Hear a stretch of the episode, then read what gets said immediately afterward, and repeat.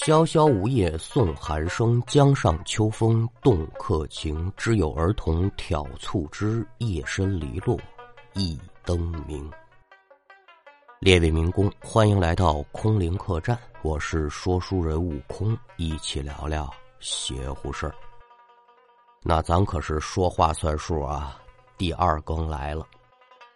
未曾开书之前呢，先给您交代这么个事情。由打这个月的二十六号开始，一直到十月九号，喜马拉雅的百大主播计划呢就开始了。咱这客栈的更新可能就会停滞，但是您甭担心啊，可以转投到悟空的参赛专辑《聂小倩》当中，就相当于您换个地儿听书，咱好好说说这《聊斋》。与此同时呢，每天晚上的八点到十点也会有相应的主题内容。届时，不管是活动相关的直播还是录播，也都希望您老几位呢能够多多的捧场。咱们要做到认真比赛，不论成败。那这么几句闲话勾开，给您说今天的这一段故事，叫《坛中客》。这书得打哪儿说呢？清道光二十五年，也就是一八四五年，安徽省安庆府桐城县城外，也就是咱现在说的桐城市。说城外十里地有这么一户人家，丈夫姓宋，五十岁出头的年纪。宋老汉娶妻王氏，有个闺女，已经嫁为人妻了。老两口平时以何为业呢？就是种个地，伺候农田，谈不到富到小康，但是温饱不愁。头两天呢，这宋老汉呢，他就瞧上这么一块荒地，哎，这地儿没人要，我石头出来种点嘛吧。就咱说话这会儿呢，宋老汉呢正在这地上翻土呢，翻着翻着，这一锄头下去啊，当。金石交击之声，这地里头有东西。心里想着是石头啊，赶等把这泥土一扒开，还不是石头，一个黑色的坛子。把这坛子起出来一打量，嗯，这坛子它有点奇怪呀。说怎么个奇怪法呢？坛子就是咱家用的容器嘛，但这坛口啊。被一块八卦盘给封住了，而且这坛子上密密麻麻写的都是符咒啊！具体说写的啥，咱不认得啊。宋老汉看这玩意儿挺好奇，这是干嘛呀？这又是符纸，又是八卦盘呢？这里面装的是啥呀？好奇心作祟，要不然我揭开瞅瞅吧。心想着手可就到了，老头手是真快，伸手就把坛口这符纸给揭下来了。好家伙，这一结实不打紧，只见晴空万里的天空之上，顿时间是乌云翻滚，哗，轰隆隆的雷声大作呀！老头都没反应过来，只见封住坛口这八卦盘是咔啦一声碎为两半，紧接着一道白光从坛子当中是冲天而起，楚天楚地，上了天了。不大一会儿，不见了。这白光消失之后呢，天上的乌云立时也就散开了，晴天博日。与此同时，一个男人的声音可就由打空中传下来了：“哈哈哈哈哈哈！哈！这二百多年关的我是真难受啊，憋闷死我了！今天重见天日，不错，不错。”嗯。有说话的动静，但这天上可没有人。您得问了，这谁说话呀？咱先别急，先别个扣，看看这宋老汉，傻了，抬着头，张着嘴，心里是突突直跳啊！哎呦，我这是放出来个什么玩意儿啊？妖精，那真是妖精的话，我可就不能留在这儿了啊！找倒霉啊，跑吧！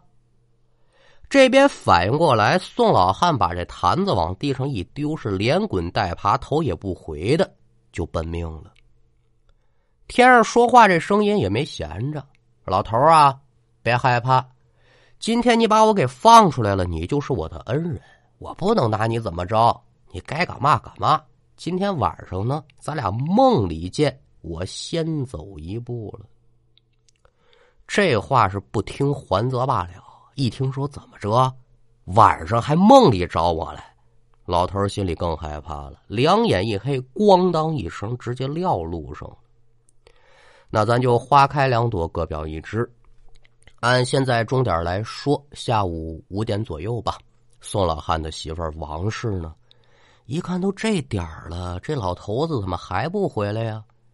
由打家中出门，想去地里看看怎么回事。这么大个大活人躺地上，那能看不见吗？就是自己爷们呢，脸色煞白，双眼紧闭，在地上躺着呢。哎呦，怎么了？这人不行了，吓坏了。可伸手一探鼻息呢，还喘气儿，又是招呼又是掐人中的吧，折腾了一溜够。这宋老汉呢，没有一点要醒的意思。那甭管怎么着，先找人帮忙把人弄家去吧。叔不要麻烦，回到家中之后，把人弄在床上。这宋老汉嘴里啊，嘀嘀咕咕，念念叨叨的，具体说的啥呢？听不明白。但其中有这么两个词：白光、妖怪。这个王氏听的是真而且真呐。那个年月嘛，人们对于这个鬼神之说是笃信的。一听自己爷们说这个话，再联想那一片荒地，这王氏就确定了那片地里不干净。我爷们这是不是被什么妖魔邪祟给冲上了？那既然如此，就想办法解决呗。这办法倒是挺简单的，咱民间流行的那个立筷子，之前咱的好多节目里面呢也都提过，方法差不多，咱就别赘述了。赶等着王氏用这个立筷子的办法呢，问清了是何方神圣，又祝愿祈祷一番，再看床上这宋老汉呢，慢慢的转醒过来，脸色也恢复正常了。醒可是醒了，醒来之后对妻子王氏说的第一句话就是：“你等会儿，我再睡一会儿，你别打扰我，我什么时候醒？”什么时候算？哎呦，你死不了臭嘎嘣的！我好不容易把你弄醒了，你还睡？刚想说两句，再看宋老汉呢，倒头就睡。王氏一琢磨，人没事了，你想睡就睡呗，没说别的，该忙活就忙活去了。咱抛开王氏不表，就单说这宋老汉，睡了也不知多长时间，迷迷糊糊当中就听到有人喊他。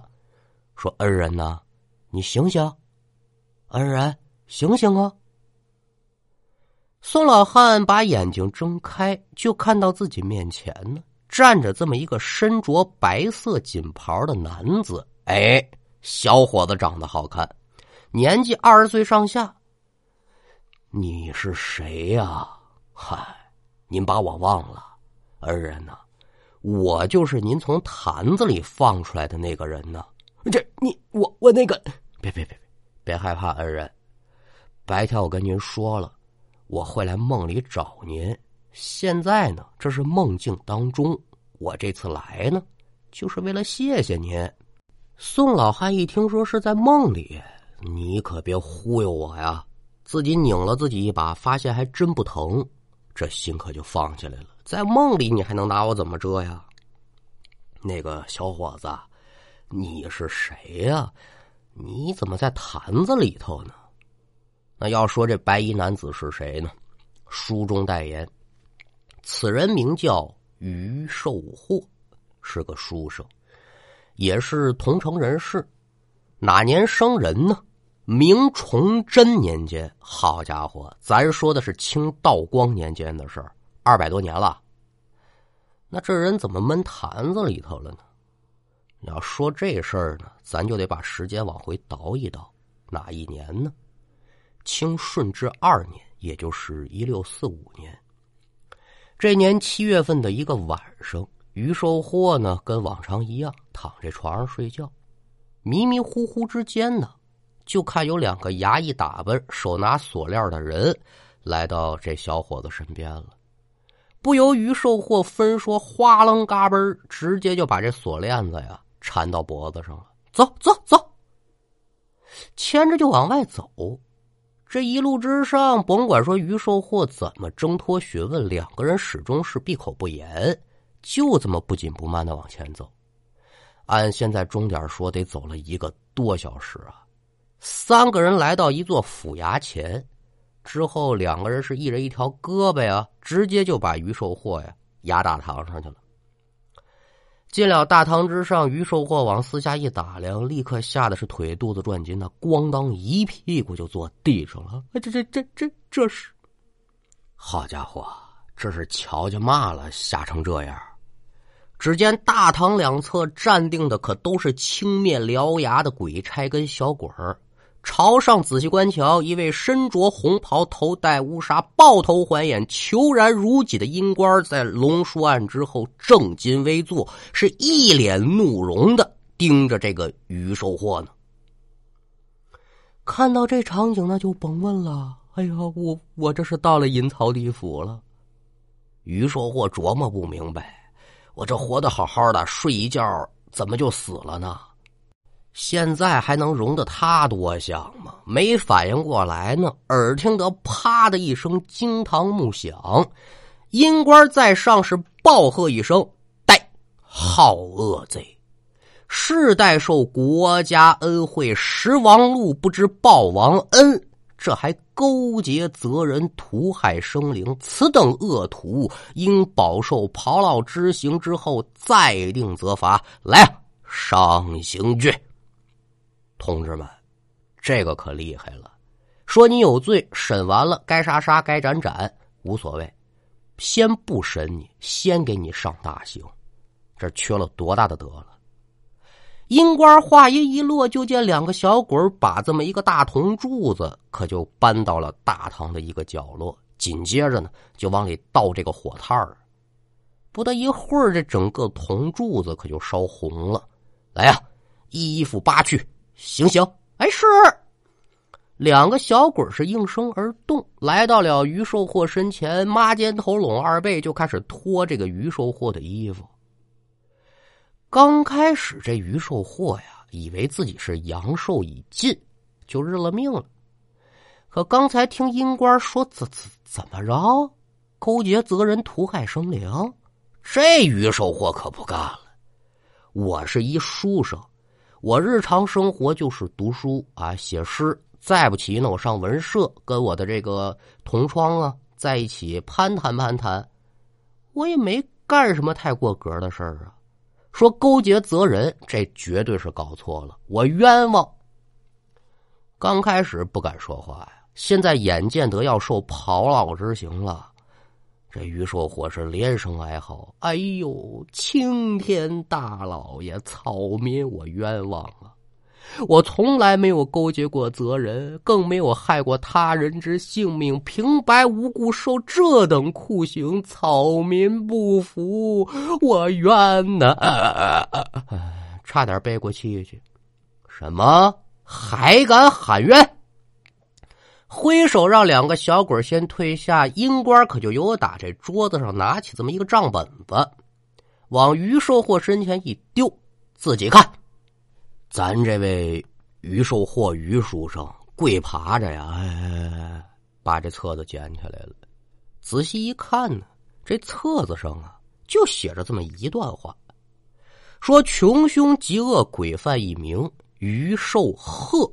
您可听明白了啊？他叫于寿鹤，江南省铜陵市人。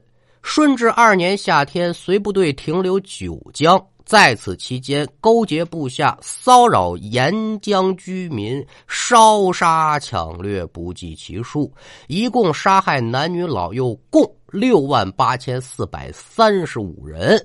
此罪行应当以炮烙之刑六千八百四十次。看完这段话之后，于寿货这心里可就沉下来了啊！感情说这阴曹地府也有冤假错案之说呀，亏了我反驳一下，要不然我还替这哥们儿受罚呢。一字之差呀！这这这这青天大老爷，咱这事儿有谎儿，有什么谎儿啊？误会，我叫于寿祸，您要抓这人叫于寿鹤。另外，我一介书生呢，我也没参过军。青天大老爷，您明察吧。哦，你可要考虑这句话的后果呀！你不是铜陵县的于寿鹤吗？不不不是，于寿祸，于寿鹤。哎，这念着倒是有点相似啊。英官大脸蛋子沉沉着啊，转身对旁边的鬼差可就说了：“来来来，生死簿拿过来，我查查他的底。”很快的呢，这鬼差可就把生死簿呈上，阴官是刷刷这么一篇篇的翻，还真就找着这个人了。查清了，问明了，脸色略带尴尬。哎，小子，你这说的没错，这确实是我抓错人了。你这还有三十七年的阳寿呢，是我手下办事不利。哈哈哈，呃，不要见怪啊，见怪。谁敢怪您呢？于寿祸一听说他们也承认是抓错人了，可就松了口气儿。紧接着，阴官就示意于寿祸在一旁等候，对堂下怒喝：“说你们干了这么多年的工作了，怎么还能犯这种低级的错误呢？来呀，把前去拿人的阴差鞭打三百呀！那至于说这阴差如何的挨打，咱就别说了。”单说这个倒霉的于寿祸，既然说是误会一场，他就不能在这儿留着了。阴官赶紧吩咐阴差：“快快快，送于公子还阳啊！”要说这于寿祸倒霉，他命里该着杠着的。他在地府折腾这么一来一回啊，也就两天的功夫，赶等着阴差把这于寿祸送回家之后，俩人都杀了。于寿祸这尸体啊，七月份的天又热，有点开始腐烂了。于寿祸看床上这尸体，再瞧瞧一旁这阴差，哥们儿，这咋办呢？阴差也做牙花子，这这这坏坏了！你这你这还阳，他也是个死。说要不咱回去再跟领导商量商量，这可可不敢。这阴间的鞭子打的可不是肉，是魂儿啊！之前那二位现在怕是打的形神俱灭了。我回去问，那我也这下场，我不没事找事儿。不是，那咱总得想个解决办法吧？就光杵着？你别着急，我想想。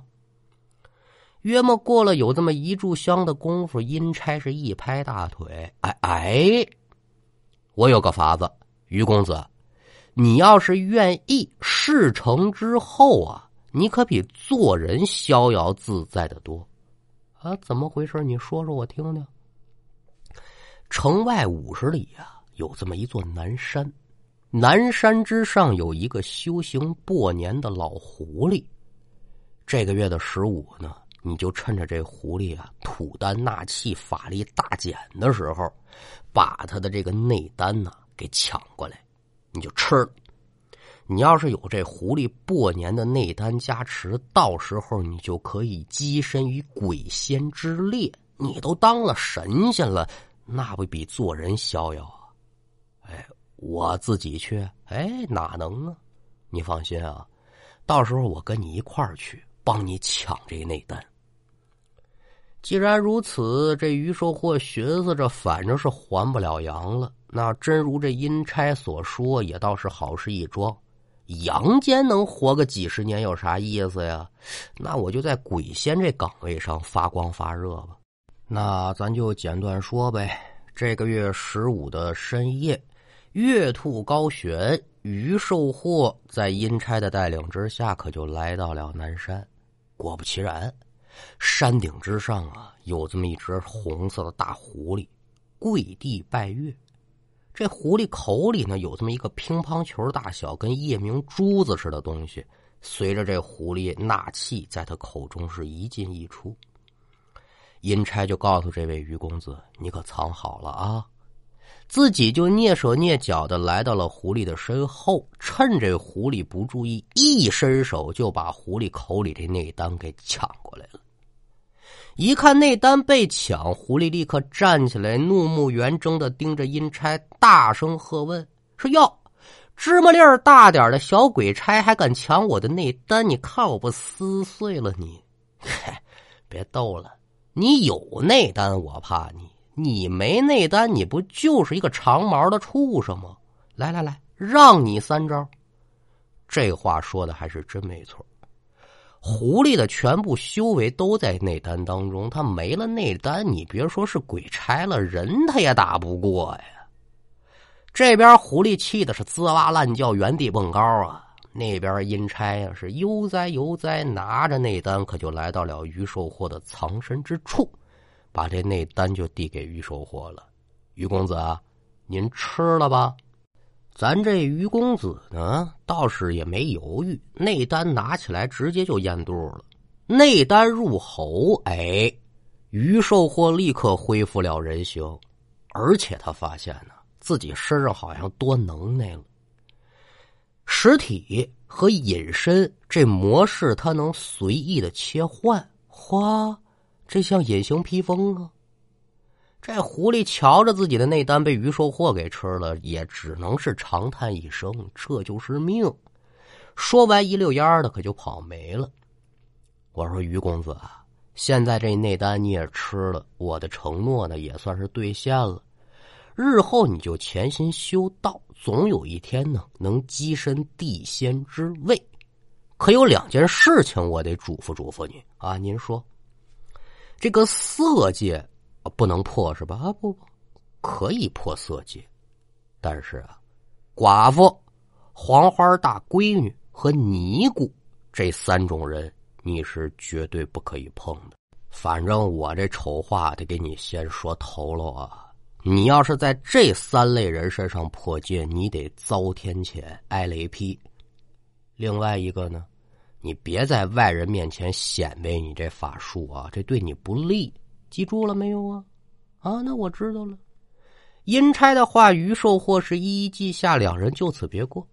打这儿说，哎，这于寿或于公子得了乙了，吃穿用度啥都不花钱。天下美景，名川大河是来去自如，散仙一个呀。刚开始这几个月呀，于寿祸还记得这阴差告诉给他的这话，说这三种女人不能碰，去的也无外乎就是一些烟花之所，满足淫欲。而于寿祸体内他有狐狸的内丹呢，他不但会魅惑之术，还能幻化自己的样貌身形。所以说呢，只要说他看上的呀，那就没有不成功的。也就在这一年，于寿或路过浙江温州府，也就是咱现在说的温州市，正好赶上这么一个戏班子呀，在外头搭台唱戏，听众那自然是多的了。他也喜欢凑热闹，悄悄化作人形，三走两走啊，这人群当中有这么个闺女。可就引起他的注意了。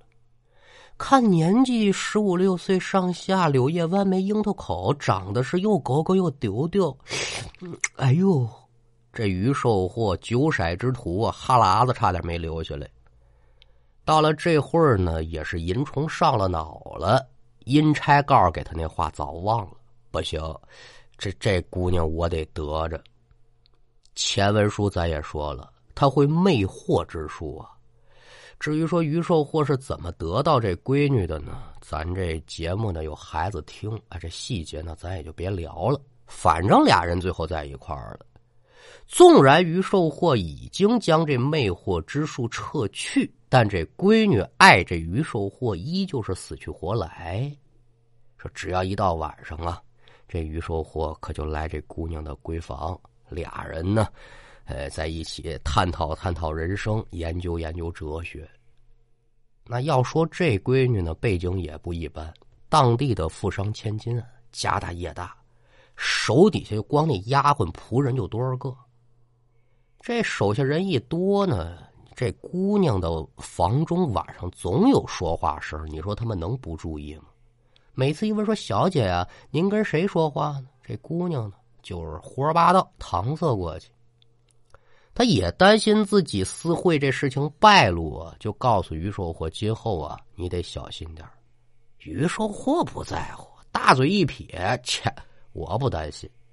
我自幼跟随仙师学习仙术，我已经练成了隐身之法。就算有人进来，我一隐身，他就瞧不见我。”姑娘不相信呢，你净在这糊弄我，那我给你用一个，当场使出隐身术。这姑娘看后还是连连称奇。可是说呀，这天下哪有不透风的墙啊？没过几天，这姑娘怪异的表现跟房中男女的调笑之声，可就传进了富商的耳中。把闺女叫过来一问，也没问出啥呀。富商也是担心闺女呢，就在深夜悄悄派人呢埋伏在他这个闺房左右，只要看见有人进去，立马拿下。那这天夜半三更的，于寿货又悄悄的潜入这闺女的房中，刚说了没两句话呀，门外潜伏的家丁嘡一脚就把这门给踹开了，刚想要抓人，眼睁睁的就瞧见这于寿货消失在众人的眼前。好家伙，这还了得！赶紧回老爷去吧！家丁是撒脚如飞，如实回禀是这么这么这么回事儿。这富商呢是心知肚明，自己闺女是被什么妖魔邪祟给缠上了，迷了心智。心下可就决定说要遍访名师来解决此事。那他有钱，朋友倒是多的呀，找来的高人也不少，但说能办这事的可没几个。咱这位于寿或于公子，怎么说也是个仙儿啊，没人能治得了他，他更放肆了。每隔几天他就来，这弄得富商一家呢也是头疼不已。后来这富商啊有个朋友提醒他，说呀：“你别傻了，江西龙虎山张天师是道术高深，你把他请来，不就能铲除妖物吗？”这还真是老龙正在沙滩卧，一语点醒了梦中人。富商亲自前往龙虎山拜请张天师，是出山救人。道家以除魔卫道为己任呢，这事儿就不在话下了。很快就跟随富商来到家中。再看这个时候的于寿货呀，用咱现在的话来说，那就是飘了。说来这么老多的人都没有伤我分毫，什么玩意儿？张天师啊！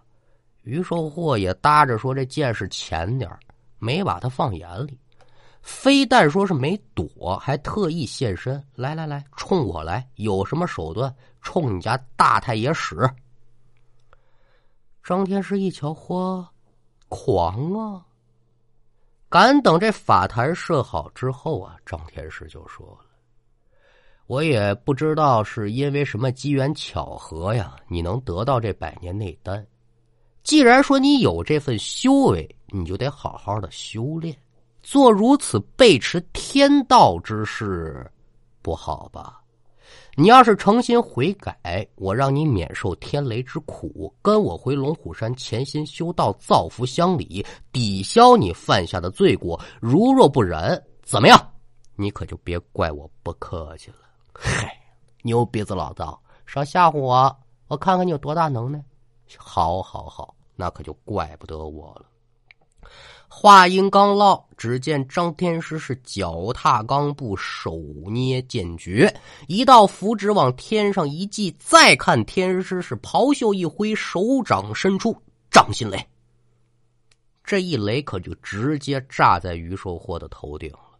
紧接着，天空之上是雷声大作，道道闪电就往这于寿货的身边招呼。